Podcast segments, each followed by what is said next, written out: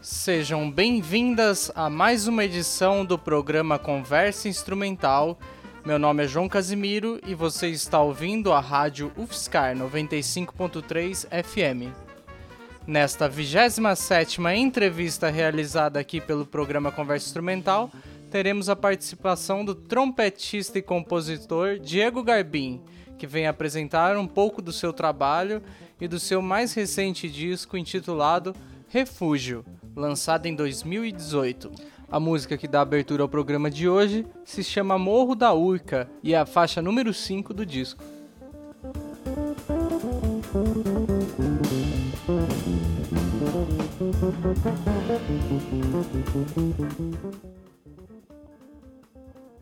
Diego Garbim, tudo bom?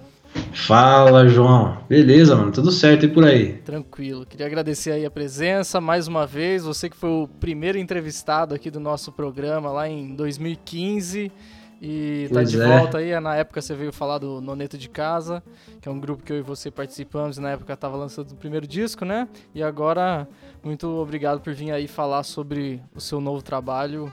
E é um prazer tê-lo aqui. A primeira pergunta que eu quero fazer então é de 2015 para cá, desse primeiro disco que você que do Noneto de Casa que você veio falar pra cá, que, que mudou, assim, o que você acha que mudou na sua vida artística e musical?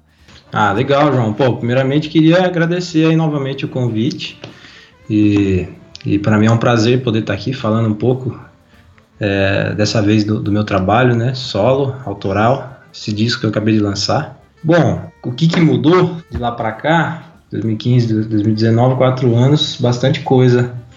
Naquela época eu estava começando a faculdade, que eu, que eu, que eu já, tô, já me formei agora, né? Então eu estava entrando na faculdade de, de produção fonográfica, o que foi uma coisa, uma experiência que me mudou muito assim enfim, por conhecer um outro universo, conhecer é, pessoas né, desse, desse universo diferente e acaba, isso acaba adicionando e mudando um pouco como você vê o, a, ali o, o meio onde você já está mais acostumado, mais, mais habituado a viver. Né? Enfim, muitas experiências profissionais. É, tive oportunidade de gravar muitos, muitos discos, é, acho que de, ah, naquela época para cá é, gravei com o Kleber, Kleber Almeida, né? Depois gravamos com o Fabinho Gouveia, o, aquele disco coletivo encarnado que tem é, cordas, né? Que é uma formação bem interessante também. E tudo culminou, de repente, posso dizer assim, nesse 2018, no final, eu gravar o meu disco solo. Eu tive essa oportunidade, é, que foi a convite do Tiago Monteiro e da Talita Magalhães, que são os os curadores, é, podemos dizer assim, da, do selo Blackstream, né, que é o selo lá de, de Ribeirão Preto. E, e, tudo culminou nisso, né? Então acho que foi um. Eu posso até dizer que de, de quatro anos para cá eu, fechei um capítulo assim da minha vida que foi que culminou né, na, na, na, no nascimento desse disco aí. E o disco do Noneto foi um dos primeiros discos seus, pelo menos autoral, assim? Como, como você encara esse trabalho do Noneto? Ah, o Noneto foi o primeiro, né? Eu, é, eu, eu posso estar enganado, mas foi uma das, acho que foi uma das primeiras vezes que eu entrei em estúdio, assim. Se, se, eu tinha gravado alguma coisa antes, era uma coisa pontual, assim, de ir gravar alguma coisa, algum, fazer algum trabalho, assim, mas gravar um disco mesmo, acho que foi o primeiro disco que eu gravei, foi o do Noneto. Então, nesses quatro anos, quantos discos você gravou, você lembra? Eu gravei vários. Na verdade, a gente gravou o disco do Noneto em 2000 e... Foi 13, né? Porque lançou em 2014, né? Ah, então é, é. Então eu acho que antes do Noneto eu já tinha gravado com o Paulão, né? Com o Paulo Almeida, que foi em 2012. Mas acho que tinha sido o único. E também que eu não gravei inteiro, né? Eu gravei três faixas naquele primeiro disco do Paulão, que é o disco Constatações. Aí veio o Noneto, depois disso acho que eu gravei. Fiz bastante participação, participei no, do disco do Digão, participei no disco do Guilherme Fante, participei no disco da Louise Woolley e mais um monte que eu não, não vou nem lembrar. É, você já apareceu em alguns outros programas aqui, apesar de não ter sido entrevistado, no Trio Matiz também, você teve participação especial. É, eu fiz também essa aí, gravei uma música. E, e, e bastante disco gravei inteiro também, como, como sideman, né? Mais o, o, segundo disco do Paulão, né? Que ele também gravou, do Paulo Almeida gravou um segundo disco, também participei integral. Ah, do André Marques, depois daquilo gravei dois discos com o André, né? Gravei o disco Plural e o disco é, Diversidades, que é o último disco do André Marques Esteto. Foram quatro anos bem produtivos, então. Ah, bastante, cara. Bastante coisa aconteceu nesses quatro anos. Eu não sei nem como, como é que eu consegui fazer tudo. E, e paralelamente, três desses quatro anos eu fiz a faculdade, né? Então, é, na verdade, dois e meio, né? Porque eu já tinha entrado na faculdade quando a gente fez aquela primeira entrevista, acho que estava bem no comecinho. E você chegou a, a trabalhar com produção também? Além dessa experiência da faculdade, tem alguma algum reflexo profissional nisso? Como tá essa Profissional não, assim, eu não, nunca, não, não cheguei a trabalhar, não. Eu fiz algumas mixagens, inclusive, né, o último disco do Noneto, que é o Rebuscando, é, é o disco que está no, nas, no stream, né, nas plataformas, foi eu que mixei.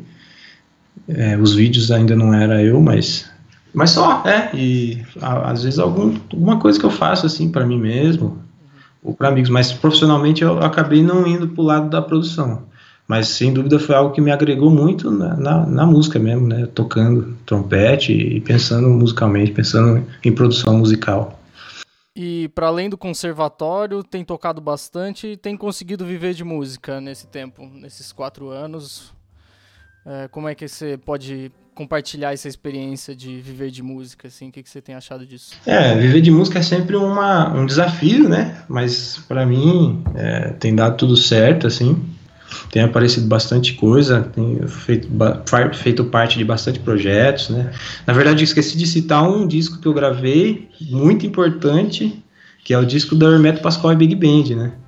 Que inclusive recentemente agora a gente ganhou com esse disco o prêmio de melhor disco latino-americano, né? Melhor disco de jazz latino-americano pelo Grammy Latino. É, eu acho que viver de música é, é, um, é um desafio, mas é aquela coisa que você vai fazendo, você faz uma coisa aqui, essa coisa reflete mais para frente, você vai fazendo contatos e vai aparecendo projetos e, e, uma coisa vai puxando a outra, né? Então a gente tem que estar tá sempre se movimentando, sempre é, não, não, não, ficar parado, né? Sempre botando a cachola para funcionar, pensando em projetos, é, indo ver som, é, dando uma força pro, pro som dos amigos também. E de vez em quando fazendo uns trampos assim que às vezes artisticamente não são ideais, mas que a gente precisa fazer também para conseguir financiar o nosso som, né? O trompetista tem bastante esse estigma do casamento, né? Você tem feito muito casamento ainda ou isso já é uma coisa que não tá precisando mais? Então, eu de lá para cá eu diminui bastante assim, porque Antigamente eu tocava bastante, assim, com, com vários grupos, o que aparecia eu ia pegando, né? Atualmente eu faço ainda casamento, mas eu faço com um único grupo aqui de Tatu, que é um grupo que chama Camerato Les Assemble. Você falou no começo que a gravação do CD foi com uma parceria com o selo Blackstream.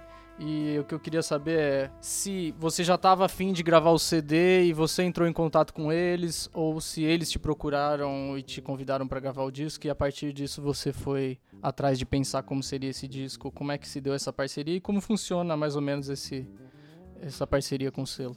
Então, foi, foi até uma coisa engraçada, cara, porque o convite veio no, quando eu estava no, no, processo da gravação do disco do Salomão Soares, né, que é o grande pianista, eu também tive a oportunidade de gravar, inclusive outro disco que eu gravei, tinha esquecido de comentar, é o disco do Salomão, que foi lançado no começo do ano passado, e só que assim, antes de eu ir para a gravação do, do, Salomão, assim, umas três semanas antes, eu já estava pensando no meu projeto, né, pensando, pô, preciso gravar um negócio meu, preciso né, fazer isso logo, um monte de gente me cobra, às vezes fala, pô, cadê seu disco, né, pô, na hora, não sei o quê.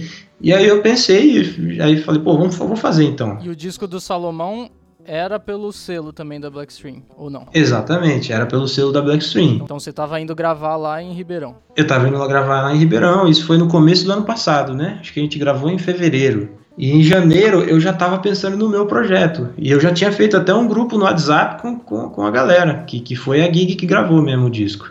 E tinha falado, pô, eu tô afim de fazer um negócio meu, tô com umas músicas.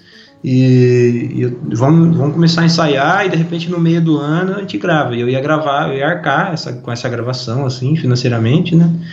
E ia fazer, porque eu queria mesmo. E aí quando eu fui gravar com o Salomão, surgiu esse convite. O Thiago veio, me chamou de canto e falou, pô, bicho, você, você, tem um, trabalho seu, você tem alguma coisa? Eu falei, pô, tô começando agora, Thiago. Inclusive, até chamei a galera tá? Ele falou, pô, você não quer gravar então o seu disco? Eu falei, demorou. Tipo, deu muito certo, assim. Aí já tinha armado a gig, já tinha as músicas, algumas, não tinha, acho que tem duas músicas que é, eu compus depois disso. E aí nasceu o disco. E aí então como foi essa coisa de escolher os integrantes, quem são eles e, e conta um pouco a respeito dessas pessoas. É, então, é, esse lance de escolher integrante, né? Escolher quem vai participar do seu grupo é sempre difícil, porque a gente toca com muita gente, né, cara? Tem muita gente que eu queria chamar pro disco, assim. Eu pensei em um monte de, de gig diferente. É, mas assim, foi, foi o que eu, eu, eu, escutava as músicas e tentava imaginar quem que eu gostaria que estivesse tocando elas, né? Quem que ia se encaixar melhor naquele som. E também foi, foi um pouco de logística, assim, que, que, por exemplo, o lance de ensaio, essas coisas fossem fácil, né? Porque é difícil você chamar cada pessoa de um lugar e aí para ensaiar você acaba ficando caro, né? E, e, cada um tem que se locomover para um lugar. Então eu queria, por exemplo, se alguém tivesse que se locomover, que fosse eu, né? Que eu, eu moro no interior, moro em Tatuí, e eu peguei chamei a galera que eu sabia que estava ali em São Paulo. E aí e juntou o lado musical com esse lado da, da, da, da, da disposição dos caras que, que seria mais fácil. E eu já tinha tocado com todos, né? Já, to, já gravei o disco do Paulão, gravei, tinha gravado né, o disco do. ia gravar o do Salomão. É, o Jackson a gente toca junto no Noneto e o Do também. E eu tenho uma afinidade muito grande com o Do, né? Tocando assim, fazendo naipe, a gente tem uma, uma química boa, vamos dizer assim, tocando, então. É, e aí eu pensei na gig e dei sorte que todo mundo topou, né? Todo mundo quis. E, e, todo mundo foi super afim, os caras, pô, foram 100% e e deram a. Né, colocaram a, a, assinatura deles em todas as músicas e saiu um disco que, na minha opinião, eu gostei muito. Assim. E aí você comentou que já tinha a maioria das músicas quando surgiu esse convite da Blackstream. É, você já tinha inclusive escolhido quais músicas seriam que iam entrar no CD? Como foi esse processo de escolha das suas músicas? E também se você cogitou colocar alguma releitura ou se não desde o começo você quis gravar uma coisa 100% autoral? É, decidir música de disco é sempre difícil, né, cara? Porque você tem, a gente tem um monte de música começada, um monte de música que a gente vai fazendo e vai deixando do lado. E, mas eu eu prezei muito pela diversidade no, no, repertório, assim, por ter um repertório, vamos dizer, eclético, né? Com, com vários estilos, vários gêneros. E eu não precisava ser totalmente brasileiro, tanto que não foi, mas ao mesmo tempo é brasileiro, assim, né? Porque tem baião, forró, né? Tem samba, tem bossa, mas tem bastante coisa que é que eu não consigo nem definir como, como gênero, assim, né? Como, como estilo. Eu colocaria como um jazz moderno, assim. Tem duas músicas em sete, tem uma música que é até meio um pop, assim, que é a música que abre o disco. Mas tem uma releitura também, que inclusive é a música que dá nome ao nosso, ao nosso último disco do Noneto, que é o Rebuscando, né? Que foi a única releitura do disco porque eu queria muito regravar essa música, porque é uma música, acho que para mim, é das, das, minhas composições é a que eu mais gosto, assim, que eu mais achei que, que criou uma identidade, assim, saca? E quão arranjado você acabava levando essas músicas para os ensaios, é, com, ou, ou não, se você nos ensaios foi decidindo bastante coisa, com, como foi esse processo? As músicas já estavam todas assim, arranjadas, no, todas mapeadas certinho. Acho que por esse lance de eu sempre de eu ter uma experiência com um grupo maior, né, Big Band e, e combo, eu já tenho meio que esse lance do mapa na cabeça e eu gosto de chegar com tudo pronto. Até mesmo para ser mais fácil, né, os ensaios. A gente não teve muito ensaio, né, cara? A gente teve esse tipo três ensaios e meio para gravar assim esse disco. Então, se não tivesse tudo ali na, na agulha já certinho, a forma também não ia dar tempo, ia ser difícil.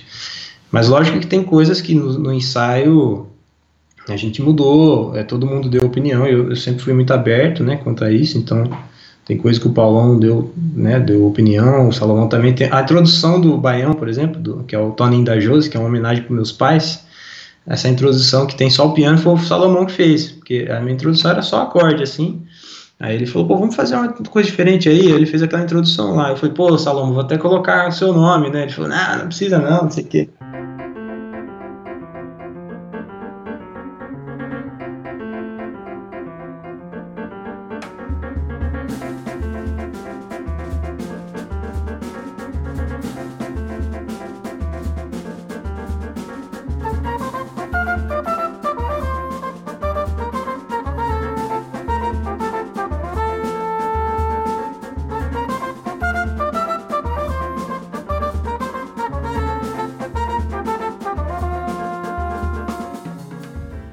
Está sintonizado na Rádio Fiscar 95.3 FM, ouvindo o programa Conversa Instrumental que está entrevistando hoje o trompetista e compositor Diego Garbim.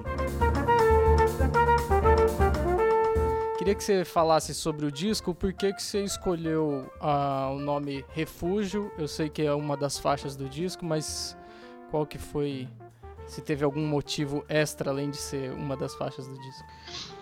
Então, o nome nasceu depois que a gente gravou o disco. Engraçado, né? Eu não tinha esse nome na gravação ainda. É... Tanto da música quanto do, do, do, disco, porque tinha essa música e ela não tinha nome. Né? Essa música, essa foi uma das músicas que eu compus para gravar o disco mesmo, que eu não tinha essa música. E aí ela não tinha um nome e o disco também não. Aí eu falei, pô, o disco, eu acho que essa, essa música tem a cara do disco, assim. É uma música em sete, é, sei lá, era um, um, jeito que eu tava gostando de, de, de, compor na época, e eu tava escutando bastante coisa que tinha mais, mais ou menos essa cara, né? Tava escutando bastante um trompetista chamado Felipe Dizak, que não sei se, tem, se a música é igual o som dele, mas é, tem assim, não necessariamente é igual, né, mas tem bastante influência. Então, aí eu pensei no nome, eu falei, pô, mas que nome? Até mandei no, pros caras, assim, pô, bicho, como é que faz para escolher o nome de um disco, né? E aí eu pensei no que a música significa para mim, né? Pô, que palavra que representa, assim, né, a música. Aí fui procurando, pesquisando na internet palavras, sinônimos, e, veio esse, essa palavra refúgio. Eu falei, pô, refúgio. A música é um refúgio, né? Acho que meio que sintetizou o que eu penso da música, um refúgio, uma coisa que eu, pô, quando eu. Pra mim, é o, o, se tudo tá dando errado, é, se, eu tô, se eu tô escutando uma música, ou se eu tô tocando, ou se eu tô estudando, isso aí pra mim é o meu refúgio, né? Na música popzera, é, tem um groove também bastante específico, né? Que vocês construíram. Queria saber se esse groove foi é, parte do tema ou se também foi uma coisa construída ali durante os ensaios. É, esse groove que, que tem assim do baixo com a com o piano, é um, eu já tinha escrito mesmo, né? Aí a levada foi o Paulão que, que, que colou, né? Falou, eu deixei ele super livre assim. E aí ele fez aquela levada pop, assim, um pop mais desdobrado, assim, no começo, e aí o B, que vira uns, que fica em 7, ele meio que fez uma dobrada. E era mais ou menos o que eu tinha pensado mesmo. A gente, assim, o baixo e o piano estavam escritos e o resto a gente decidiu no ensaio. E nessa ideia que você falou que dos mapas você já levou bastante estruturados, isso inclui a decisão de quem vai improvisar em cada música ou isso foi uma decisão coletiva? Alguns solos, sim. É que nem as duas, a, na verdade, uma das músicas que o Jackson sola, né? Ele sola duas músicas no disco. A, que é a música Refúgio, eu já tinha feito o arranjo pensando nisso, assim. Então essa música a gente tocou ela exatamente como eu tinha pensado. Começa o tema, o, o baixo entra, depois eles fazem um ostinato que eu escrevi também, eu entro solo em cima e depois a gente volta o tema. Agora, a, o resto, que era uma forma mais standard, assim, né, de tema, improviso, aí a gente foi decidindo, assim, meio que distribuindo, né, para ficar, para todo mundo ter o, o, mesmo tanto de solo no disco. Certo. É, eu conto uma historinha aqui, que é você fazendo um show numa praça pública, lançamento do seu disco é, refúgio e vocês vão passar o som ainda, vocês estão montando as coisas, chega alguém desconhecido, uma pessoa passando na rua e pergunta para você que tipo de som que vai rolar hoje aí? Como é que você responde? ah, eu acho que eu, fal falaria instrumental, é, música, música instrumental, mas é difícil, né, definir um gênero. Eu poderia falar que eu acho que é o que mais é, as pessoas às vezes entendem, né? É, é um show de jazz instrumental. Certo. Porque muitas pessoas ligam o jazz a, né, música instrumental, é a música que a gente faz, né? Então, e é, o jazz acabou virando um gênero, né? Não é, quer dizer que é música americana, é um gênero de, de música instrumental mundial hoje em dia, né? Então você, de certa forma, define um pouco da, do, do som que você faz como jazz também. Sim, é, define por causa da improvisação e tudo mais, né? Isso tudo veio do jazz. E música instrumental brasileira também é um jeito que a gente acaba definindo. Também. Uhum. É, é, é. Acho que o, de repente o jeito mais certo seria música instrumental brasileira, porque a gente é brasileiro, né? Por mais que a gente tenha influências, aí, acho que todo todo mundo tem influência de todo de vários lugares do mundo, né? Mas a gente mora no Brasil, então seria música instrumental brasileira. Certo, e como que você definiria o cenário agora dessa música instrumental brasileira? Se você acha que tem espaço? Como que você tem visto o cenário atualmente? Olha, cara, é, é difícil falar, né? Na verdade, principalmente agora, nesse começo de ano, que a gente teve mudanças é, de governos que, pelo menos, é, ao que tudo indica, né? Tem perfis é, que um pouco mais que, que, não são perfis de se investir em arte, em cultura. É, então é difícil falar, mas eu acho que a produção aumentou muito, né? Produção assim de, de, desse gênero de música instrumental brasileira, talvez pela facilidade de, de hoje em dia de ser, ter, né, ser gravado, ser, fazer um fonograma se registrar né, as suas músicas e até com a ascensão da internet, que é um, tem sido um mecanismo, um meio de divulgação e, e tudo mais, eu acho que as, as coisas estão melhorando, mas está longe de, tá, de ser o ideal, né? Da gente ter teatros é, onde tem shows de, desse, com esse gênero. A música erudita tem, tem um lugar ainda maior nessa, nesse quesito, né? Acho que de orquestra do que do que a música instrumental brasileira. É, quem tem feito muito esse papel de divulgar e de, de ter shows é o, o, próprio Sesc, né? E, e, e os bares, né? As, na, nos, nas grandes capitais, nos grandes centros. Eu acho que está longe de ser o ideal, mas ao mesmo tempo a gente está caminhando. Eu acho que é, hoje em dia é mais fácil de se unir. A internet é um, um grande meio de união também, né? De você ver o que está acontecendo, você ficar sabendo. E é, acho que tem que continuar indo para frente. É, sei lá, é difícil dar um, né, um parecer assim, mas a gente tem que continuar lutando. Beleza, Diego. Queria agradecer aí você mais uma vez tá, ter topado conversar com a gente aqui no programa Conversa Instrumental e parabenizar aí pelo trabalho, pelo disco que tá muito bonito. Pô, que isso, João. Valeu, mano. Obrigado vocês aí pelo convite. Parabéns pelo projeto. Vida longa.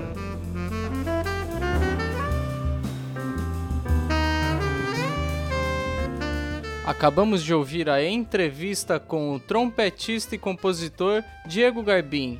Essa entrevista foi gravada em janeiro de 2019 e você está ouvindo a Rádio Fiscar 95.3 FM. Para conhecer mais sobre o artista, acesse diegogarbim.com. A música que estamos ouvindo e que encerra o programa de hoje se chama De Última Hora.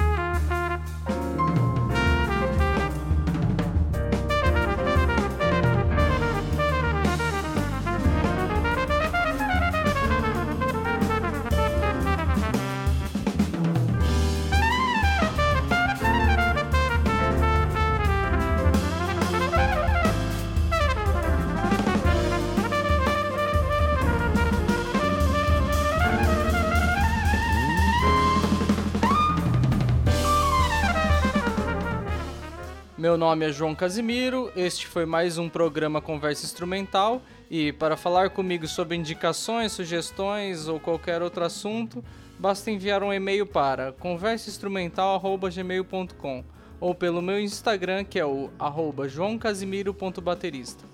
Também é possível ouvir os mais de 50 programas anteriores no meu site joãocasimiro.net barra conversa instrumental e aos poucos estou disponibilizando esses programas através do aplicativo Spotify na área de podcasts. Você também pode ouvir ao vivo a Rádio Fiscar através do aplicativo da rádio no seu celular. Muito obrigado pela audiência, um abraço e até a próxima.